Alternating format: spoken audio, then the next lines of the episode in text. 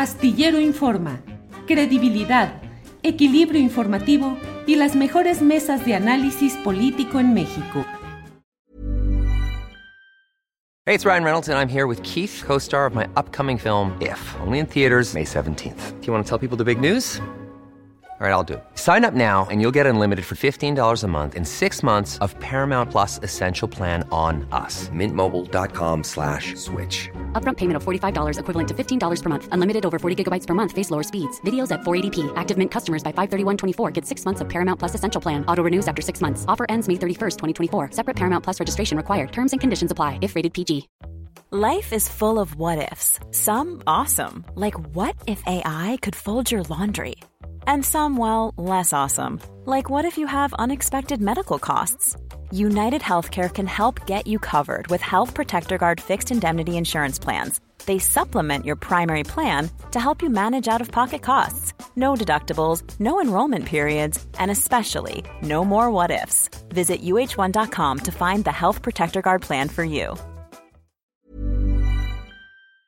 Minutos y vamos uh, de inmediato con nuestro siguiente, nuestra siguiente estación en el trayecto de este programa, que es uh, la mesa del más allá. Viernesito, hoy es viernesito, ya lo sabe usted, y estamos puestos para entrar con nuestra gustadísima mesa Mesa del Más Allá. Todo mundo. Hola, ¿cómo están? ¿Cómo están? Horacio, ¿qué tienes ahí? Todavía. El topoderoso. El topoderoso. El topoderoso. Andas hablando como norteño tú, Horacio Franco. Pues sí, como, como Lili Telles habla ya en, allá en Hermosillo, Sonora. ¿La oíste que ya nomás llegó y empezó a hablar de esa manera? Le pregunta el reportero, muy, muy sobriamente, bueno, ¿qué es lo que estás haciendo por los sonorenses que has presentado? Soy candidata al gobierno de la República, ¿te parece poca cosa? Pues mira nomás hasta dónde he llegado. Eso es poner en alto el nombre de Sonora. De veras, qué Te sale muy bien. Fernando Rivera, todos los viernes hago ejercicio. A ver si algún día ustedes me convocan para hacer algún papel de algo. Siempre he dicho, yo creo que yo la daría como de velador, ya por mi edad y todo así, en un, en un, en un, con la lámpara así de buenas pues, señorita, ¿qué es lo que necesita ver? Ya está cerrado, ya no tenemos servicio, vuelvo hasta el lunes. Pero oiga, que no, no, no, está cerrado. Yo, creo que urge, mi querida Ana Francis, que incorporemos a Julio a un espectáculo de cabaret, pero ya, este, pero la Julio, no sabes lo que acabas de decir, Julio. Ya estamos ya puestos. la imaginación así de La imaginación, pum, pum, pum. Fernando, ¿a quién pusiste? Incluso te... Eh, eh, no, es que te podrías incluso hacer el papel de, Patricia Mercado, que yo la tengo aquí llorando. este, Amargamente, ve, nomás su, gesto de dolor. ya, los, Fernando, ¿qué ejercicio mental haces para forzarte y mostrar llanto en una actuación teatral? ¿Qué se hace para que salga más o menos natural? ¿Qué es más difícil, hacer llorar o hacer reír? Fernando. Ay, bueno, es que yo creo que no hay manera de hacer ¿eh? reír si uno no ha llorado. Eh, ya se puso poético. El, payasito llorón que tienen todas nuestras tías en su casa, tienen su, cuadro del payasito chillón. Yo, yo soy Garrick, el, payaso que llora. No creo que haya nadie que pueda hacer reír si no ha llorado. Así es. Así poeta, eres un poeta, poeta, poeta. Ana pues, es, poeta, velo. Ana Francis, ¿cómo se le hace para llorar en una actuación teatral?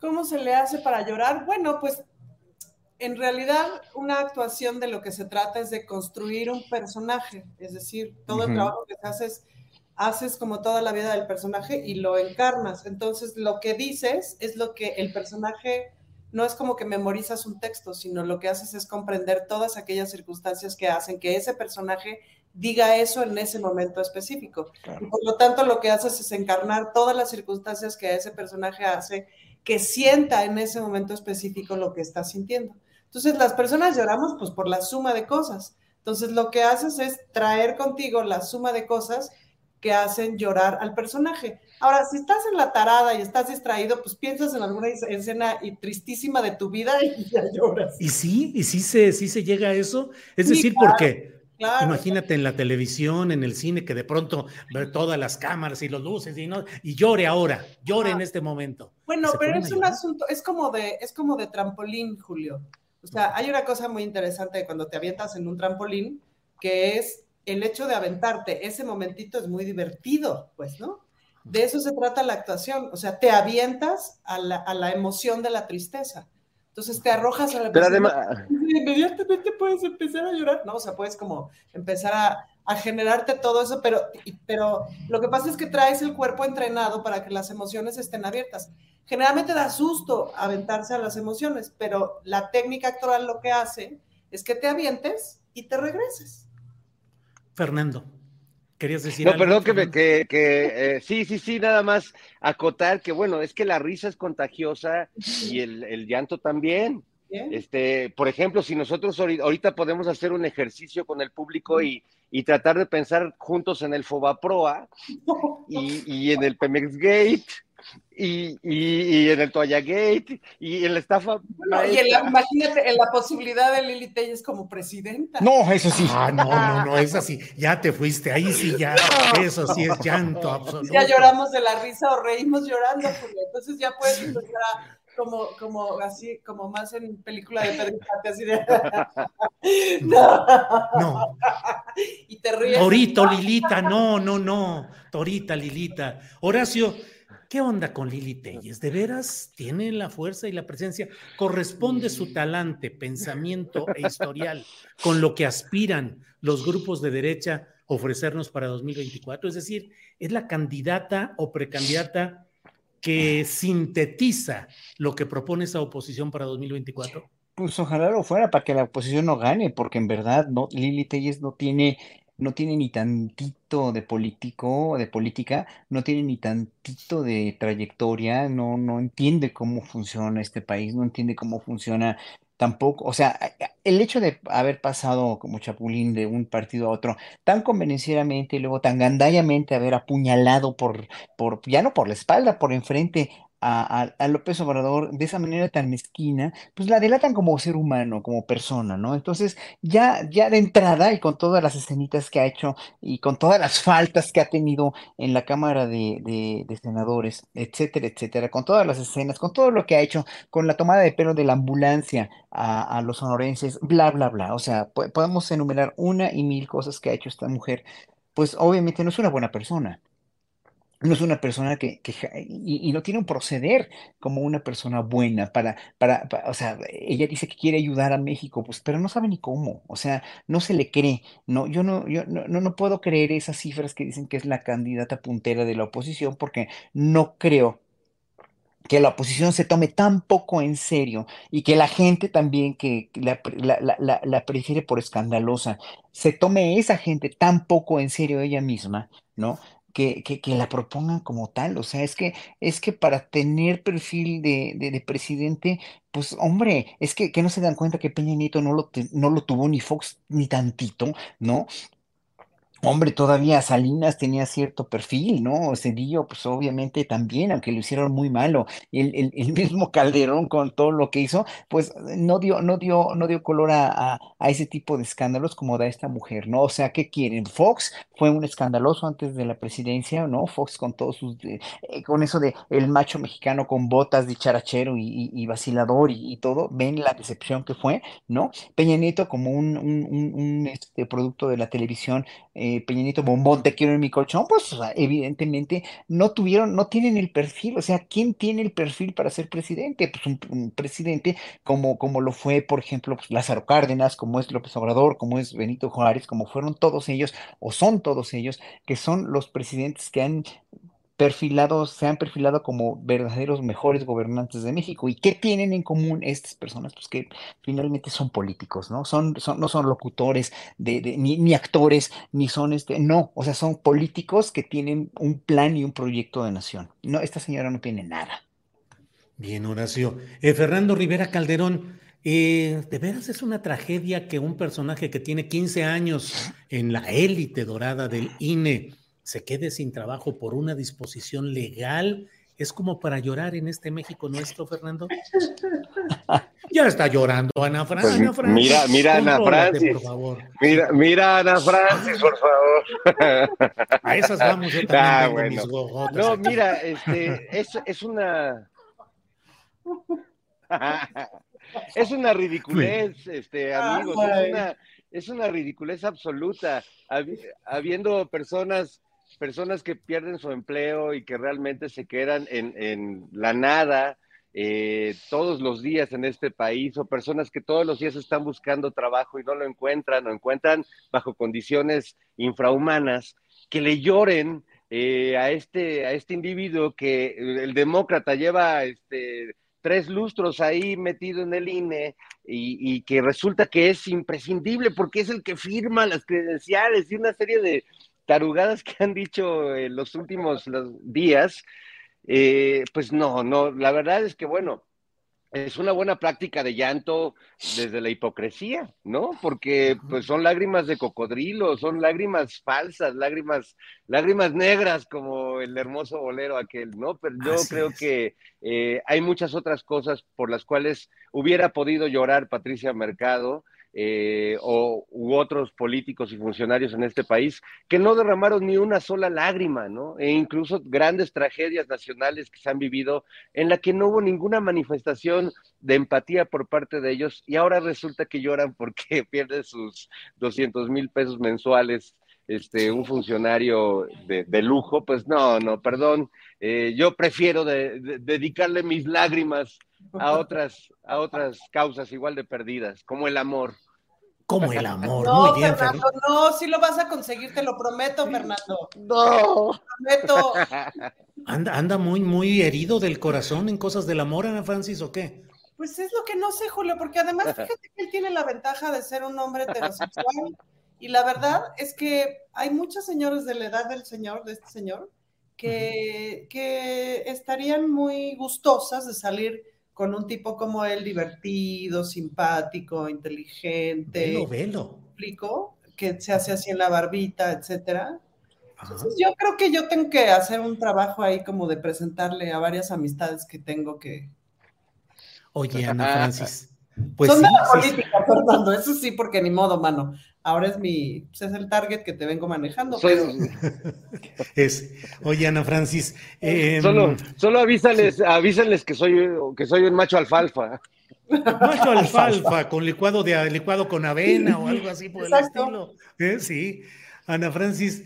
Em, no, bueno, llorar, por ejemplo, Patricia Mercado podría haber llorado por la etapa de Miguel Ángel Mancera como jefe de gobierno capitalino. Que ahí ¿Sabes se cuándo había. podría haber llorado, Julio? Cuando se perdieron todos los millones de la reconstrucción, que quién sabe dónde quedaron, y ella era secretaria de gobierno.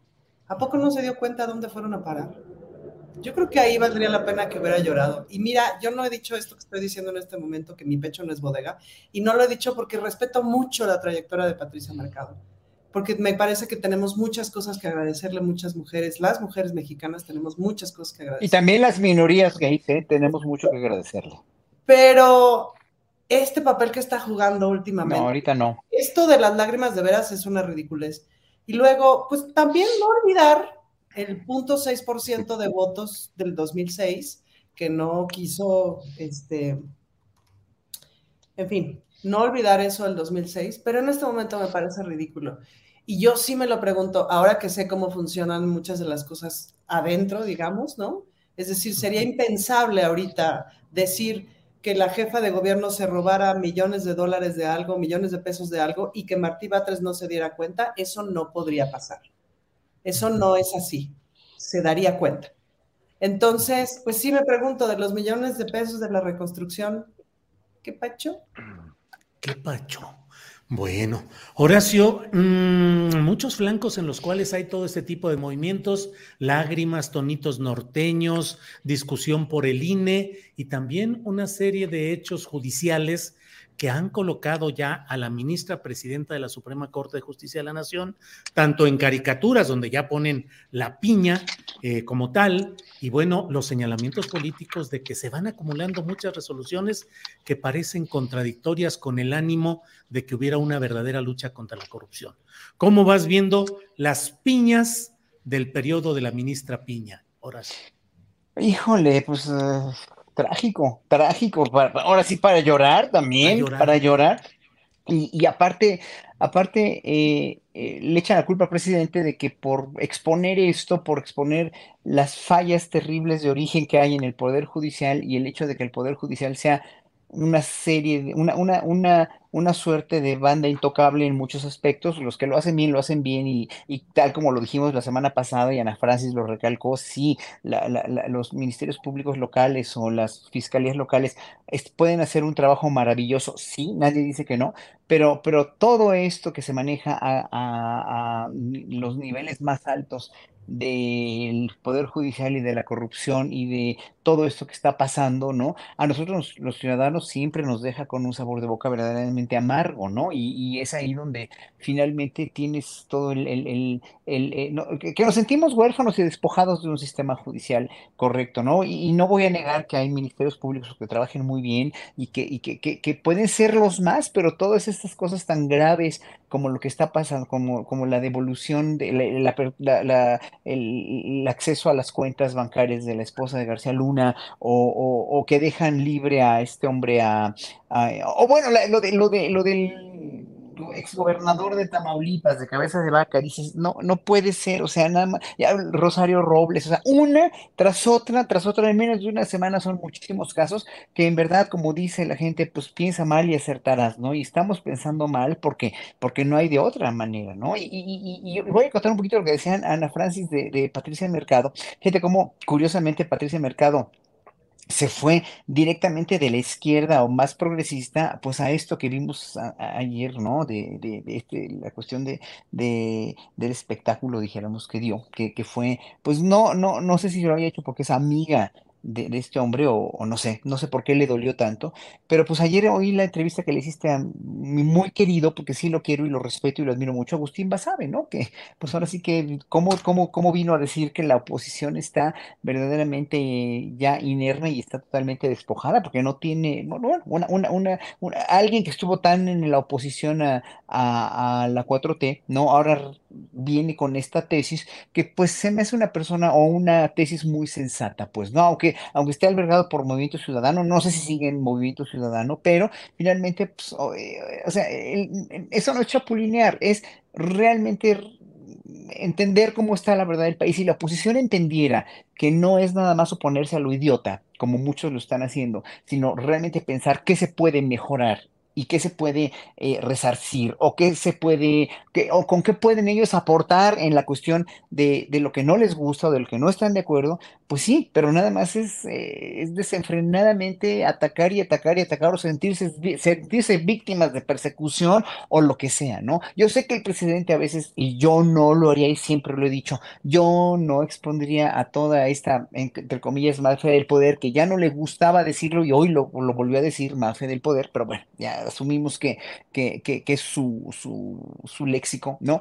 Eh, eh, yo no lo haría de esa manera, de exponer tanto así, de esa manera a director de reforma o los, como él los llama, los pasquines, etcétera, etcétera. Sí, sí, y bueno, yo no lo haría.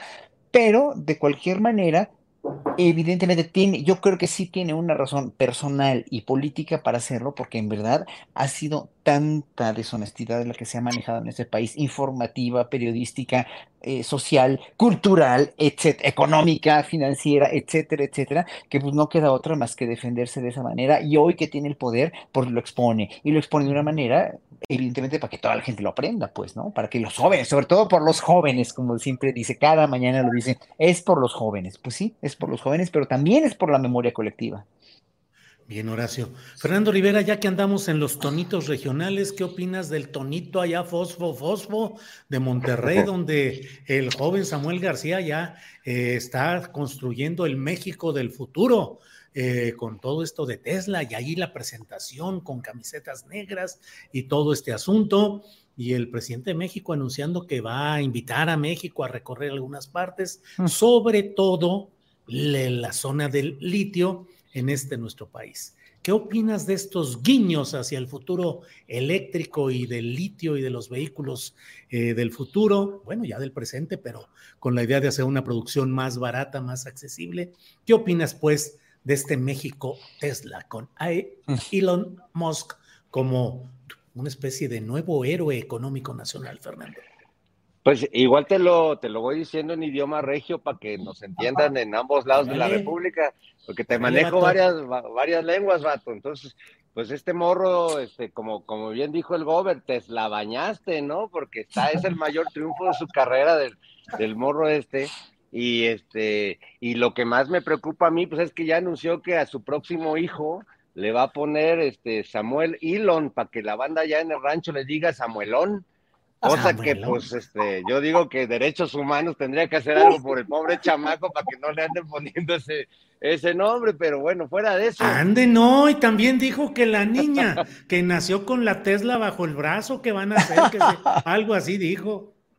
Entonces, pues está bueno, pues, está bueno, me parece muy bien que celebren todos los, los que eh, adoran a Elon Musk y esta tecnología, y esta, esta empresa. Me, me, parece muy curioso que celebren que ahí se van a generar empleos y que se va a activar la economía y que les parezca que el tren Maya es la peor idea y que está acabando con la selva, cuando se trata de proyectos que incluso me parece que el tren Maya da, mucho, da muchas más fuentes de empleo que las que va a producir Tesla. Pero bueno, cada quien. Yo me quedo con Tesla, pero con, con el que le dio origen al nombre de esta marca, que es este gran científico eh, que en algún momento soñó que la electricidad fuera para todos de manera gratuita y que finalmente eh, Tomás Alba Edison y los intereses económicos eh, de Estados Unidos pues nos han hecho que, tengamos que pagar por esa energía que, nos recorre por todas partes.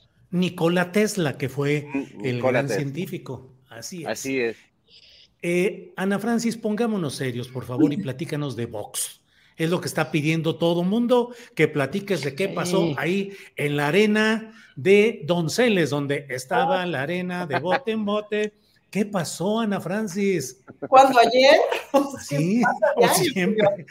Porque sí, esta semana estuvo movidita porque el martes no hubo sesión, entonces nos peleamos con el general, que es el presidente de la mesa directiva, porque pasa lista, o sea, tiene razón porque hay que pasar lista a una hora, pero pues se cierran las calles, muchos compañeros no han llegado, no sé qué, y entonces te ponen la sesión el miércoles, pero entonces los del Vox justo quisieron entrar al Congreso, pero ahora no rompieron la puerta, pero no, el Vox de ayer resultó que estaba una discusión de estas que ya ni sabes de qué se está discutiendo a partir de un punto de acuerdo que metió una compañera nuestra, que creo que fue un punto de acuerdo francamente equivocado. La verdad es que sí, nos equivocamos, ¿no? y entonces aquella discusión ya iba, ya sabes que empiezas a hablar de limones y de repente ya estás hablando de los búfalos. Y entonces en un punto em, siempre está presidente y secretaria de la mesa directiva. Entonces la secretaria de la mesa directiva era esta misma diputada, Marce Fuente, que propuso el punto. Entonces estaba abajo en el asunto de la argumentación, pero entonces estaba la suplente de la secretaria leyendo, que era una diputada del PAN, que quería que se leyera un artículo eh, para abonar a la discusión y entonces como la secretaria no se subía, entonces se subió ella porque es la suplente de la secretaria y ya lo iba a leer, pero entonces se subió la secretaria titular para así leer y entonces cuando se sube la titular, pues la suplente se tiene que bajar, pero no se quiso bajar. Ya para ese momento ya los ánimos estaban de la, de la fregada, Julio, o sea, ya por lo que fuera, ya me explico. Y entonces, em, una asesora que tienen, eh, el PAN, pues sí es un poco como Laura Zapata en las telenovelas, ¿no? Entonces, qué horror. Y la ceja y no sé qué.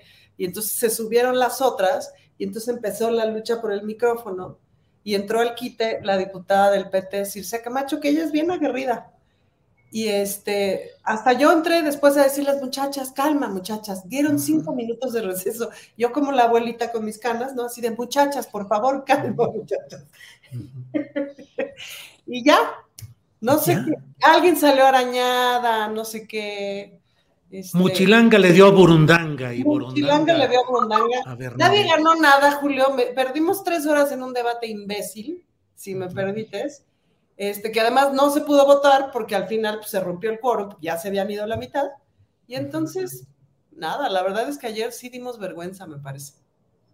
Horacio, pero hay también cosas para llorar. Por ejemplo, el señor Felipe Calderón Hinojosa no pudo presentar la tesis o la primera clase o lo que iba a presentar en Madrid en esta fundación del Instituto Atlántico eh, derechista que preside José María Aznar, estaba programado para estar ahí y no llegó y se canceló su presentación y los organizadores de esa serie de eventos dijeron que quedaba suspendido de manera indefinida. Pues ¿qué le está yendo muy mal a, Felipe Calderón, Horacio Franco o qué?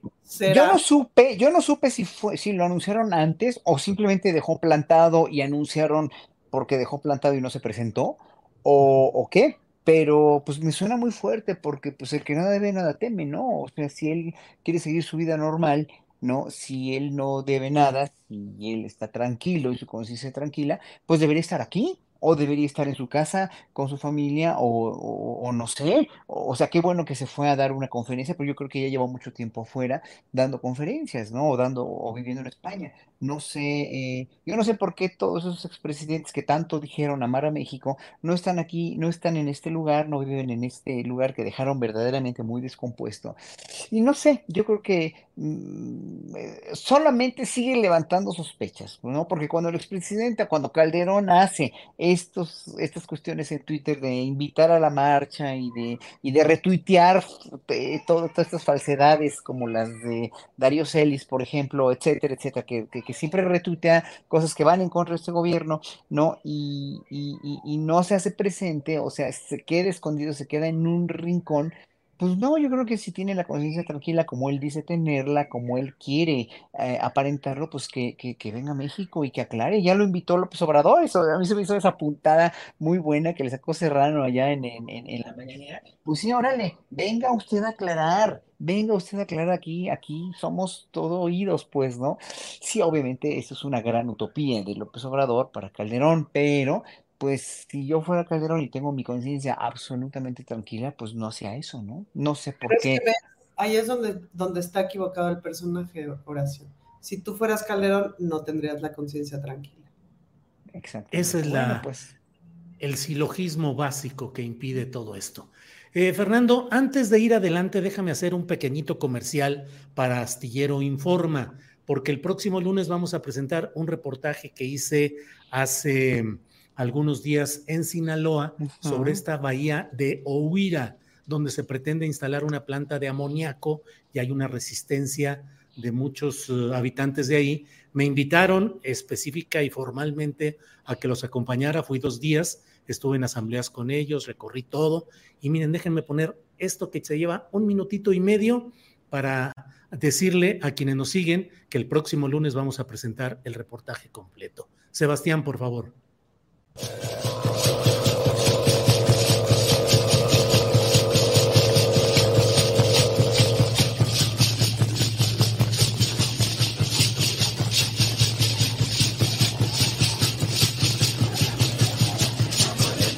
Yo me pregunto, el día que nos contaminen esta bahía, ¿qué va a pasar con todos los pescadores? En Lázaro Carna, Paredón y Huira, somos 10 cooperativas.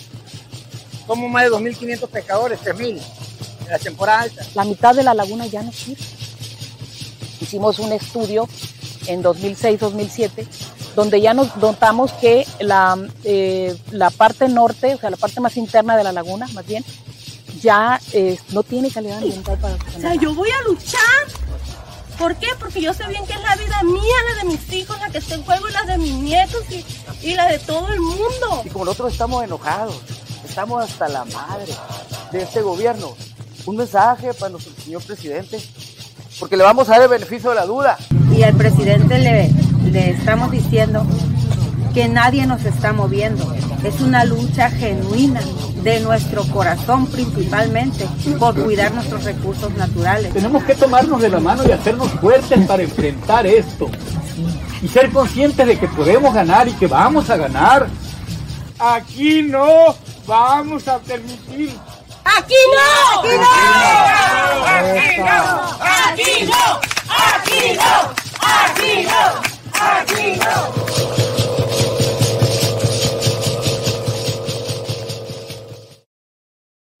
El próximo lunes tendremos por ahí de la una de la, a las dos de la tarde tendremos el reportaje completo de todo este asunto de la bahía de Huira, que está en el municipio de Ahome, cuya capital es Los Mochis y tiene el puerto de altura de Topolobampo. Es una bahía.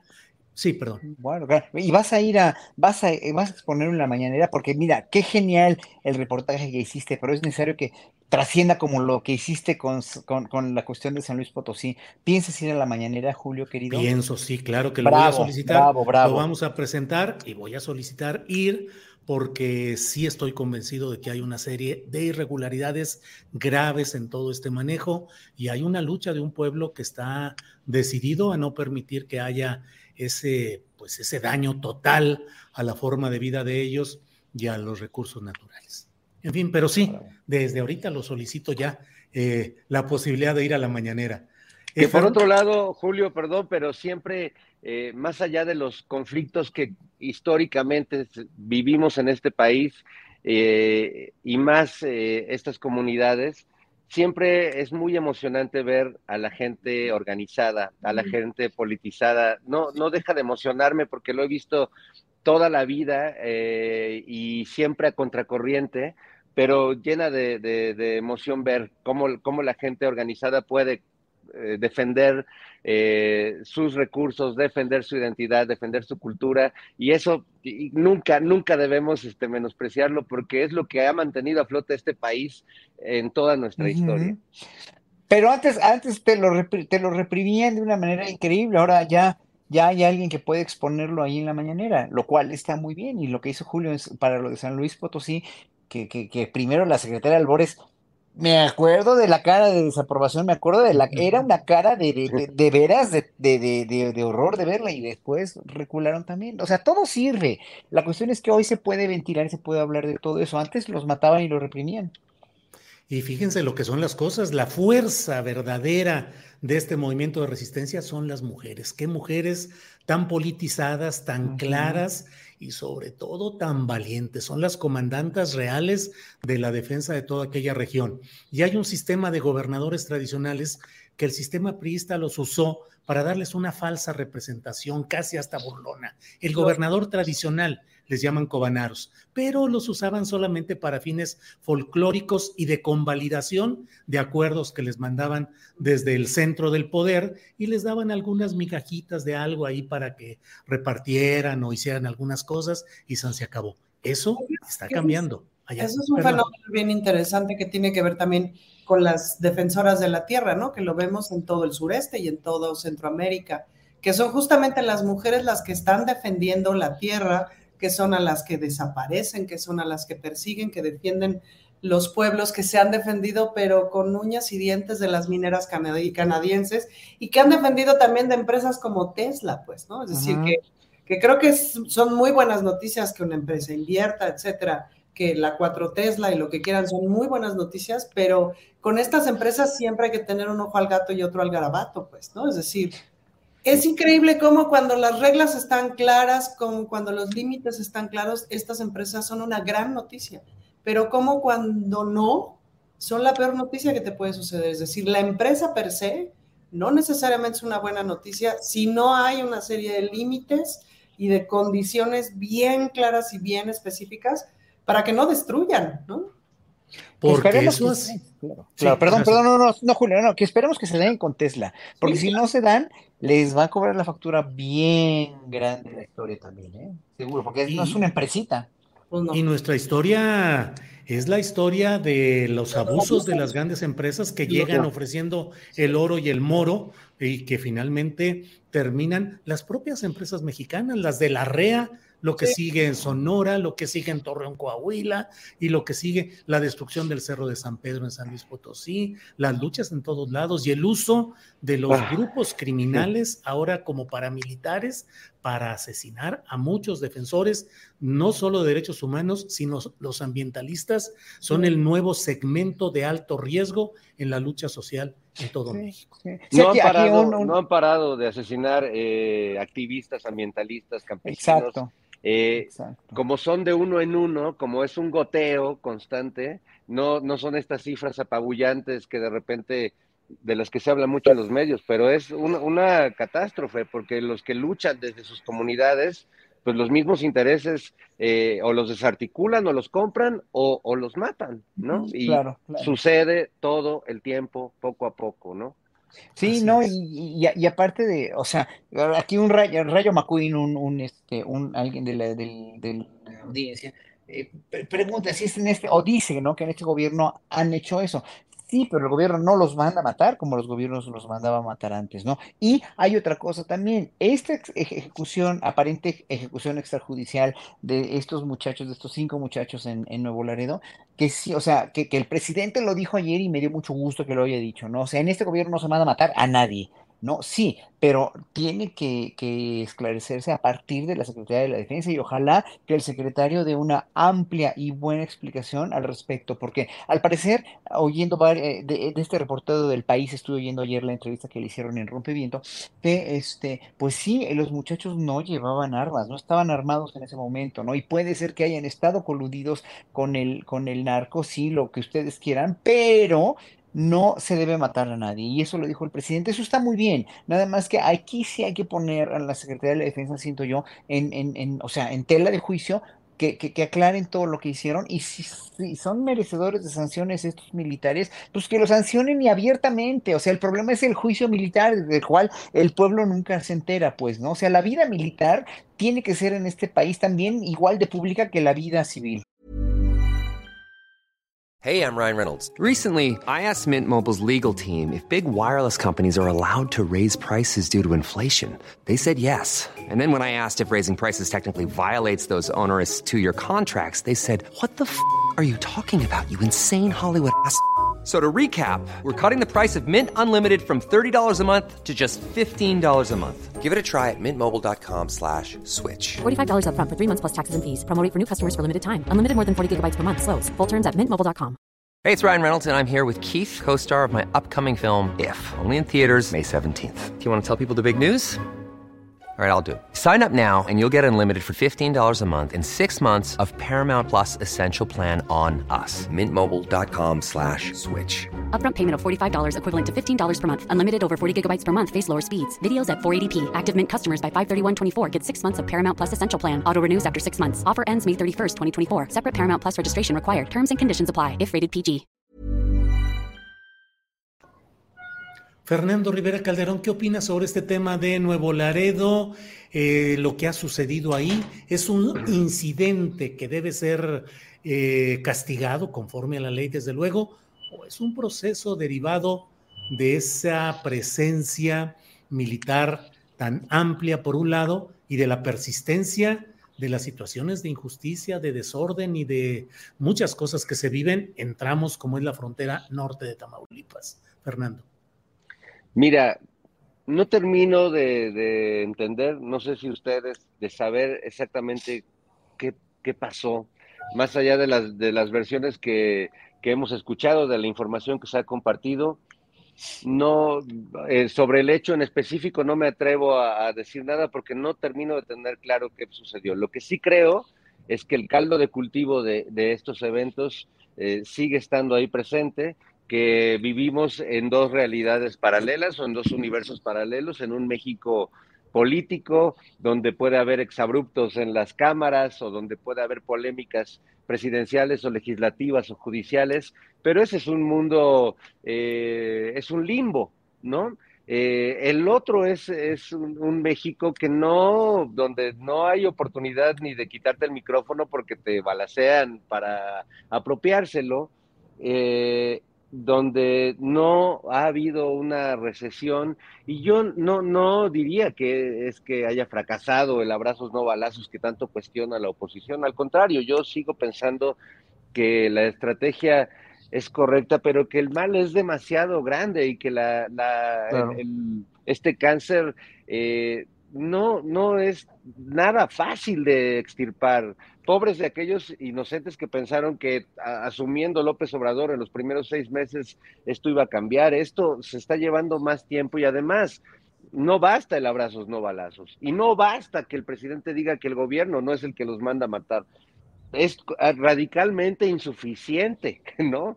Eh, es, siguen habiendo estos casos y por más de que las Fuerzas Armadas tengan a un jefe supremo que no está enfermo de su cabeza y que no es alcohólico y que no eh, está ordenando matarlos en caliente a todos, que es un avance y que es algo muy loable, eh, pues tampoco han parado los abusos de, de, las Fuerzas Armadas, eh, porque además lo hemos dicho en este programa, pues son un universo, es, es, es un mundo y es también como en todos los, los universos policíacos de poder, pues por más que haya control de repente... Eh, se, se, salen las cosas. Y ahí, en ese tema, pues las Fuerzas Armadas hay, hay una deuda que no se acabó con el gobierno de, de Peña Nieto, que siguen habiendo un registro, están documentados los abusos eh, de militares en varios casos eh, de abusos a mujeres, de incidentes como el que acabamos de ver.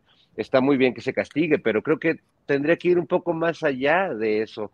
Y bueno, y también entender desde los que estamos aquí en nuestro sillón, hablando a través de nuestro teléfono, que pues que es una realidad donde las cosas van mucho más allá de lo que uno opine o no, que los balazos no, no argumentan, que, que no, que, que, es un territorio ignoto, incluso para nosotros que opinamos de esto y que lo investigamos. Julio, tú te has metido, pero aún así sabemos perfectamente que hay una zona que, que es ciega para, para quienes estamos del otro lado.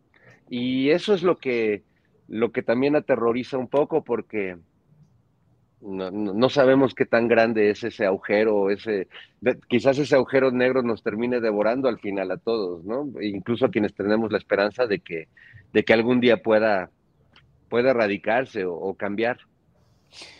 Sí, Fernando.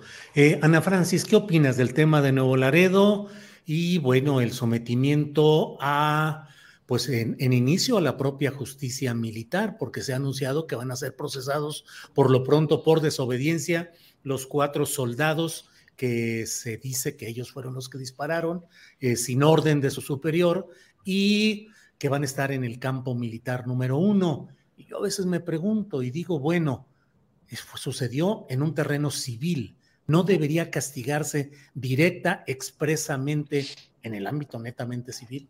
Ana Francis. Pues es que justo creo que coincido con Fernando en, pues lo primero que necesitamos saber es qué pasó, es decir, cuáles fueron las circunstancias.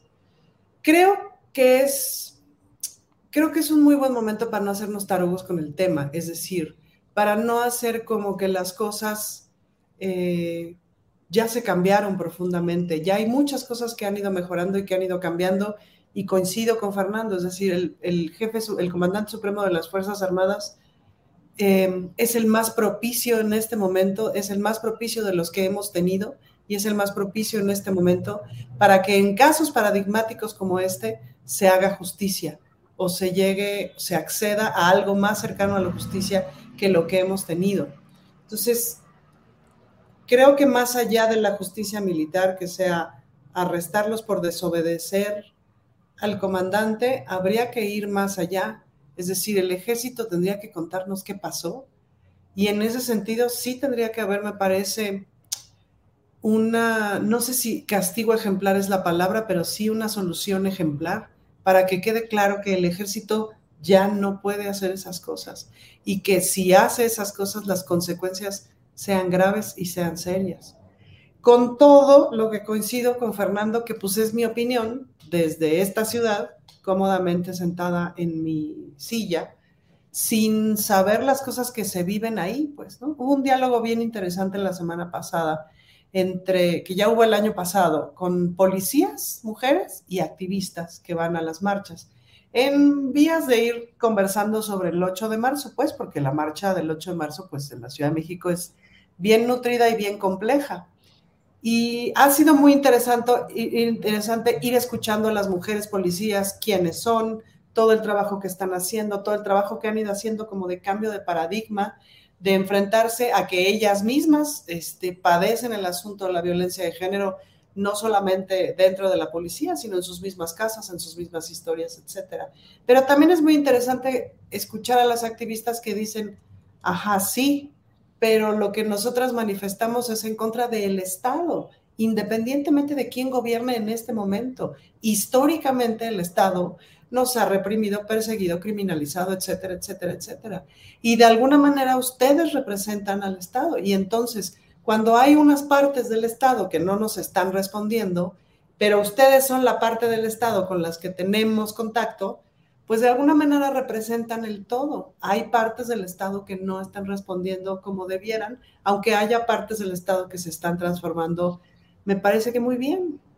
Entonces, pues hay una parte del Estado que es el ejército mexicano que todavía tiene un montón de deudas con la sociedad, de deudas de verdad, de deudas de historia. Y claro, hay un montón de cosas que hacen muy bien y de comportamiento y de cosas que hacen muy bien y que nos ayudan un montón. Pero justo necesitamos que en esos momentos imposibles, cuando las cosas se ponen horribles, ahí es donde necesitamos que el ejército ya reaccione distinto y reaccionó igual. Entonces, creo que no nos tenemos que hacer güeyes con solicitar que el Estado mexicano no reaccione igual, sino justo ante esta circunstancia horrible, reaccione distinto y le dé prioridad al acceso a la justicia. Bien, Ana. Horacio, hora de no hacernos güeyes y entrarle al asunto de los militares, el Estado y el no responder igual o no reaccionar igual ante estos hechos, Horacio. Fíjate que sí, pero es una cuestión de educación, de educación de las fuerzas castrenses, de educación de la policía, de educación, sensibilización otra vez, y de, y de que es un proceso que va a requerir muchísimos años, ¿no? Porque además, eh, digo, obviamente si comparas la, los, los eventos que, que hay en Estados Unidos con, con, la policía, por ejemplo, cómo matan, cómo siguen agrediendo y matando gente también, pues también necesitan mucha educación, o sea, nunca pongamos otra nación, por muy civilizada, entre comillas, que nos parezca que a los mexicanos cada vez los Estados Unidos, sorry por decirlo, pero digo, eh, me, me, me, infunden mucho respeto, eh, comunidades de intelectuales norteamericanos, dijo, no Chomsky para arriba, o Nueva York, o, o, Washington, por ejemplo, o San Francisco, o Boston, pero están en la chilla en la cuestión de derechos humanos y en la cuestión, y tiene razón el presidente, de democracia. Aquí, por ejemplo, ya se está empezando a vislumbrar un cambio con la Guardia Nacional, etcétera, etcétera, y con que, pues, con que nos vimos a nosotros mismos como un pueblo que le había regado y que le había cagado totalmente en la cuestión de derechos humanos, en la cuestión de, de, de sensibilización a la policía, ya nos dimos cuenta que vivíamos en un narcoestado, etcétera. Cada vez nos, nos vamos abriendo más los ojos, cada vez va a ir cambiando, pero tan rápido no puede cambiar porque esto no llega así de, de bote pronto de la noche a la mañana y se tendría que volver López Obrador un dictador como el que tuvo Singapur para cambiar todo de una vez, este, ahora sí por un escarmiento, ¿no? Entonces ahí sí va a ser un dictador. Entonces López Obrador no puede ser un dictador porque no está dentro de su, de su paradigma.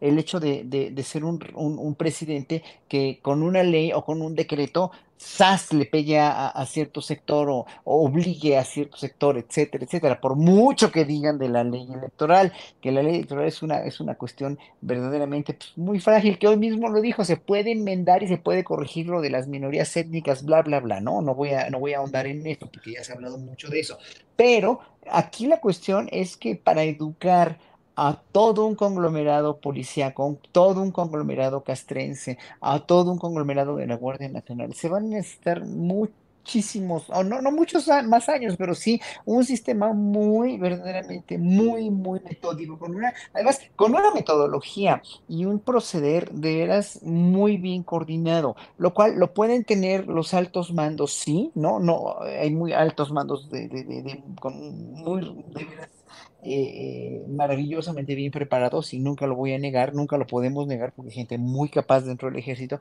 pero pues es cuestión de que, de que implementen metodología. Mira, yo trabajo en una escuela de música profesional que es el Conservatorio Nacional de Música y conozco las demás escuelas de música y hace falta una implementación de metodologías verdaderamente tremenda. Si en una escuela de música que lo que hacemos es belleza y es inofensivo, hay eso, ahora imagínate en una escuela donde manejas armas, donde manejas eh, eh, eh, cuestiones de, de explosiones de, artefactos, donde manejas cuestiones de criminalidad o de criminalística, bla, bla, bla, pues es bien difícil, ¿no? Tienes que sensibilizar y tienes que hacer que la gente esté muy bien preparada física y mentalmente. Ahora, vemos a los policías como cada vez poco a poco, y lo he visto, ¿eh? curiosamente, sobre todo en la policía de la Ciudad de México, están mejor preparados en la cuestión física y, y mental un poco, ¿no? Ya va poco a poco, ahí van saliendo, pero para hacerlo todo eso en el conglomerado nacional de policía, ejército, etcétera, falta de veras muchísima implementación de una metodología, una pedagogía eh, eh, verdaderamente exhaustiva, porque si no te vas a caer en, la eliminación o el reprimir policías o el, no sé, asesinar eh, militares, lo cual es terriblemente improcedente porque estamos viviendo en una época muy democrática en México, nada más. No puede ser, eso no puede ser. Entonces el ejército tiene que dar cuentas. Bien, Horacio. Em, Fernando, hay una percepción, platicaba hace rato con el doctor Lorenzo Meyer y hablábamos acerca de cómo en las clases medias puede irse construyendo la percepción social del momento. Las clases medias tienen la capacidad, por su acceso a los medios de comunicación, por la comunicación directa, en fin, influir de cómo se perciben las cosas. Después de la marcha o la concentración del domingo en el Zócalo, en defensa del INE, pero en el fondo contra las políticas del presidente López Obrador, pareciera que se dio un giro y eh, el financiero ha publicado una encuesta cuyo título es El pueblo bueno se divorcia, entre comillas divorcia, de AMLO. Desaprobación marca récord en febrero. Dice, de acuerdo con la encuesta más reciente del financiero, 46% de los encuestados reprobó la gestión presidencial. ¿Te parece, Fernando, que corresponde a que está habiendo ya una caída de la popularidad del presidente o estamos en presencia de ese bailable tan conocido en la cual las encuestadoras empiezan a manejar estos datos para ir creando percepciones, Fernando? Bueno, es que eh, creo que era Humberto Eco el que decía que el hábito sí hace al monje, ¿no? Y que la percepción en términos de comunicación o de significados, de semiótica, pues es tan importante eh, como la realidad misma, aunque no sea precisamente un reflejo de la realidad. Eh, yo creo que las clases medias marcan agenda ahora eh, y que las clases medias son muchas clases medias, pero bueno, creo que pueden marcar agenda política y lo han hecho a lo largo de la historia de este país desde hace siglos, literalmente, si es que podríamos llamar clase media a ese sector que está siempre ahí, en esa zona donde no tienen carencias eh, esenciales y donde pueden opinar y donde tienen voz y donde pueden eh, mantener un, un, círculo de opinión, pues eh, yo creo que podrán marcar agenda, pero sin el apoyo popular no pueden hacer nada. Eh, y bueno, pues yo, yo recuerdo a la clase media, pues en la época de la revolución, pues nunca estuvo del lado de, los revolucionarios, ¿no? Había un sector que apoyaba a Madero, pero en realidad la mayoría, pues veían a, nuestros héroes patrios, Zapata y Villa, como delincuentes a los que había que meter a la cárcel. Eh, es decir, nunca han sido muy empáticas, ¿no? Y, digo, y, quizás nosotros estemos dentro de ese gran, esa gran este, entelequia llamada clase media y yo hable dentro de, de sí misma y trate de hacer un ejercicio de autocrítica. Nunca hemos sido muy empáticas las clases medias con lo que, con las necesidades vitales y urgentes de lo que pasa en este país.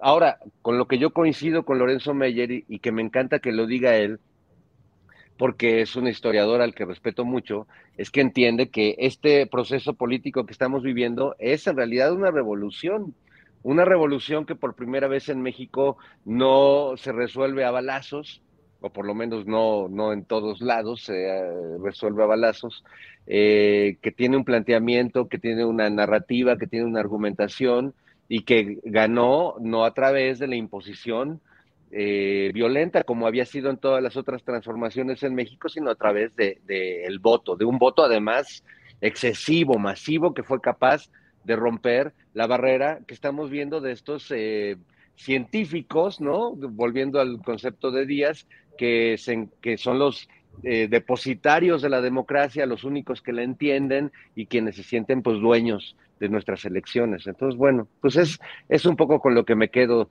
de, de esa reflexión de, del gran Lorenzo Meyer, a quien le mandamos saludos.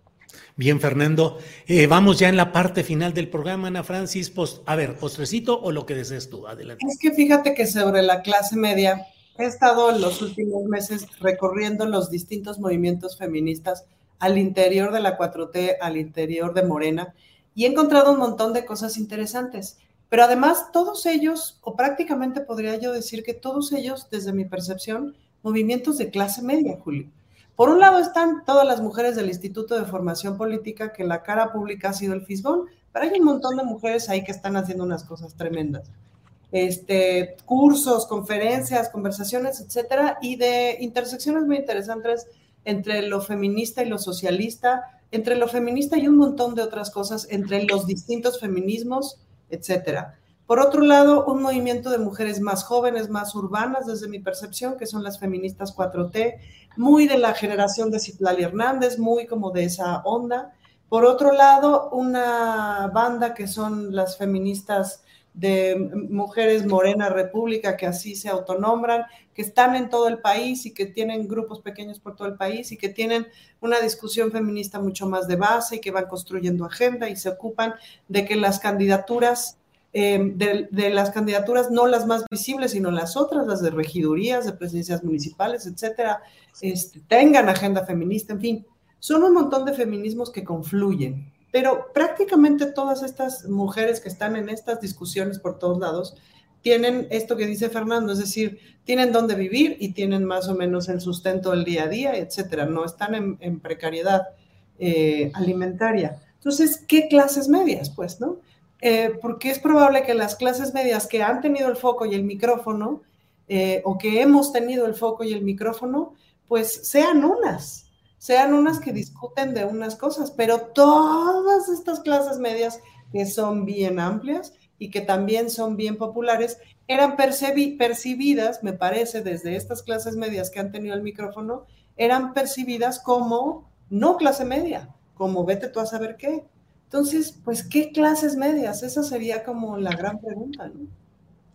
Bien, pues Ana Francis, eh, se nos acaba el tiempo. Eh, no, como, el tiempo y le damos las gracias a Canal 22 que reproduce nuestro programa a las 7 de la noche el mismo viernes, pero bueno, se acaba aquí con esta em, e, este Pero no da tiempo ni de invitar a marchar el 8 de marzo y que nos vemos ahí en la Fragua y Avenida de la Reforma para iniciar la marcha a las 2 de la tarde. Solo eso, Julio. Ah, ah, hazlo, dilo, sí está bien, adelante. El 8 de marzo hay que marchar, ¿no? El contingente en el que voy a participar yo, que se les invita cordialmente porque va a haber hasta batucada y todo, de la Fragua, esquina con Reforma, ahí vamos a marchar. ¿Qué nos dijiste que vas a tocar tú? No, yo. Ah, ¿Campanitas o qué? El triángulo, el triángulo. El triángulo. Muy bien. Bueno, pues gracias eh, a Canal 22 por la hospitalidad y seguimos nosotros aquí trabajando. Hasta luego. Bien, pues seguimos Horacio Postrecito, lo que desees agregar, por favor. Pues un postrecito, bueno, un comentario de Patricia Estrada, que de, un chat también como el de Asaed, que siempre, Asaed siempre deja unos chats maravillosos. Sí, que nos desmonetizaron en los primeros minutos de este programa, a los tres, cuatro minutos. ¿Qué dijo Fernando? Fue Fernando, ¿qué fue lo que dijo que nos desmonetizaron? No, no, no, desde el, no de la mesa, del programa del programa apenas. Ese es hostigamiento, ¿no? Creo yo, pero pues bueno, bueno, Basaed, Bonilla es un ángel y, siempre ha dado unos chats maravillosos. Yo se lo agradezco en nombre de Julio y de, y de todo el equipo astillero. Y Patricia Estrada, que de un chat también, dice, discúlpeme los cuatro, pero no hablan de la educación de los jóvenes. Mi familia es militar y si hubieran matado a los militares, eso no cuenta. Fueron cárteles. ¿Y quién paga? No estoy de acuerdo con sus comentarios. Y bueno, lo que pasa es que no se sabe bien todavía, pero, o sea, ni está bien matar militares y cuando matan militares también hay que protestar, también hay que decidir, porque los militares están trabajando y haciendo su función y el perder trabajo en tu función como militar, imagínate, o, tú que ahora eres diputada, que pierdas la vida, o yo en un concierto, que me, me tiroteen en un concierto, pues o lo que sea sería terrible. Pues no, entonces no es, o sea, matar es el problema, no importa quién, así a, a, gente que está en el narco por, por mala educación o por lo que quieran, pero por qué razón están en el narco. O lo, lo que me gusta de este gobierno es que están tratando de hallar las razones por las cuales están en el narco y están tratando de evitar que se metan al narco y que bueno, pero mientras eso pase, deje de pasar, porque pasó durante sexenios enteros, va a tardar. Entonces yo le diría, yo le diría a Patricia, ¿no? Sí, no, es lo, yo lamento cuando matan militares, cuando matan policías, sí. Lo que pasa es que un militar tiene el poder de, de, de, tiene ese poder de las armas, etcétera. Los, los, jóvenes narcotraficantes no deberían tener las armas, pero también las tienen. Entonces es lamentable que se esté enfrentando el pueblo con el pueblo a partir de eso, ¿no? Y eso, eso sí, a mí me duele mucho. Y sí, obviamente, si un militar pierde injustamente la vida, pues es, es, también de llorar y se puede condecorar también, obviamente, como lo han hecho en muchos gobiernos. Pero bueno, con eso cierro y quiero invitar, sí, por cierto, que ya, ya pronto, bueno, me falta más de un mes, pero de, ya vayan, si quieren ir a mis 45 años haciendo música, que celebro 45 años de mi primer concierto, el miércoles 12 de abril en Bellas Artes, ya los boletos están en taquilla y en Ticketmaster. Ojalá que puedan acompañarme miércoles 12 de abril, después del Viernes Santo y de Semana Santa, la siguiente semana, la semana de después de Pascua, es miércoles todavía, todo, todo el mundo está de vacaciones en las escuelas, a las 8 de la noche en Bellas Artes. Ojalá que puedan ir. Órale, muy bien, Horacio, claro que sí. Eh, Fernando Rivera, para ir cerrando ya esta mesa, el postrecito. Bueno, yo tengo un, un comentario final y un, algunos anuncios para la cartelera astillera. El comentario es que de las cosas tristes de esta semana es que murió un personaje que me parece que tiene una dimensión extraordinaria y que no hemos alcanzado a ver y que yo tuve la oportunidad de, de, platicar con ella, entrevistarla varias veces, que es Irma Serrano, la tigresa. Claro, Ay, que sí, fue terrible. Eh, un gran personaje de la política, mm. del espectáculo, cabaretera, teatrera, eh, tenía su teatro El Frufru, que fue un teatro clásico durante mucho tiempo, puso obras realmente eh, reveladoras y perturbadoras en una época muy mojigata en este país, le entró a la política y tuvo varios amores, eh, entre ellos pues el presidente Gustavo Díaz Ordaz, sí. a quien le llevó serenata a los pinos eh, y a quien le, le, casi le saca un ojo de un cachetadón, y también Alejo Peralta, quien me confesó ella que eran sus dos grandes amores, nomás que ella decía que Alejo Peralta pues era un, como más el macho que andaba en camiseta manchado de aceite y llegaba a sacarla de un restaurante de lujo y que era eh, como alguien que le, que le prendía mucho y que decía que Díaz Ordaz, contrario a la idea que tenemos todos en México, pues era muy educado y muy elegante y muy culto. Eh, Decía recuerdo... que se persignaba antes de realizar el acto sexual con ella. Imagina, imagínate. Ay, el, el, el, mi imaginación basta. En la cama Estamos de en horario Carlota, para niños, Fernando. En la cama de Carlota y Maximiliano, además. Sí, sí, sí, sí, claro, en la cama de Carlota, claro. Me contó ella un, un par de anécdotas muy bonitas. Una es que un día Alejo Peralta la llevó con Diego Rivera para que Diego Rivera le pintara un cuadro. Y Diego, eh, Diego, Rivera le dijo, bueno, don Alejo, este, sí, pero es que yo soy un artista y yo pinto cuadros de la gente que yo elijo. Y que Alejo Peralta sacó la pistola y le dijo, no te estoy preguntando, hijo de la chica, vas a pintar a Irma Serrano ahora mismo. Entonces, que en ese momento Diego se puso a pintarla con el otro apuntándole. ¿No le quedó otra elección? No le quedó otra. Y al final ese cuadro de Diego Rivera terminó en el sótano de la casa, en la bodega de Irma Serrano, porque no le gustaba a Irma porque dice que Diego la dibujó con las piernas muy flacas. La mm, otra anécdota wow. que quiero contar, y perdón por extenderme, pero es que es muy buena, es que Irma Serrano tenía en la entrada de su casa en las lomas de Chapultepec una casa legendaria que era prácticamente un museo que años después saquearon personajes de los que no quiero acordarme, pero en la entrada de su casa tenía un gran diablo dorado, un diablo más grande que, que de, de dos metros de altura, con un gran, digo, si ya te desmonetizaron, lo puedo decir, con sí. un gran miembro erecto eh, que, que, sorprendía a todos los que llegábamos a su casa porque así nos recibía. Y me decía Irma Serrano que consiguió ese diablo en un mercado en la India en uno de sus viajes y que se lo trajo hasta México y que María Félix siempre lo deseó y que le dijo que se lo vendiera al costo que fuera y que Irma Serrano eh, le dijo que no se lo vendería por nada, que ni muerta. Y María Félix dijo que primero que, que era lo último que iba a hacer, pero que le iba a robar el diablo y Irma Serrano decía con mucho gusto que María, pues finalmente se había ido a la tumba sin chingarle su, su diablo con su falo erecto.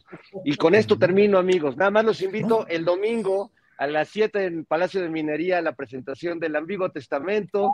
Va a estar el maestro Pepe Gordon, Oscar de la Borbolla y bueno, en la, en la capilla de, de la feria del libro del Palacio de Minería. Bueno, pues con esto cerramos, Ana Francis, Horacio, Fernando. Gracias a todos eh, y nos vemos pronto. Que sigan bien con tonito norteño, chilango o el que ustedes elijan. Nos vemos pronto. Nos vemos. Ahí nos vemos. Ahí nos vemos, vatos. Y morra. Hasta luego. Está con madres. Está con madres. Imagine the softest sheets you've ever felt. Now imagine them getting even softer over time. That's what you'll feel with Bowl and Branch's organic cotton sheets. In a recent customer survey, 96% replied that Bowl and Branch sheets get softer with every wash. Start getting your best night's sleep in these sheets that get softer and softer for years to come. Try their sheets with a 30-night guarantee. Plus, get 15% off your first order at bowlandbranch.com. Code BUTTERY. Exclusions apply. See site for details. Para que te enteres del próximo noticiero, suscríbete y dale follow en Apple, Spotify, Amazon Music, Google o donde sea que escuches podcast. Te invitamos a visitar nuestra página julioastillero.com.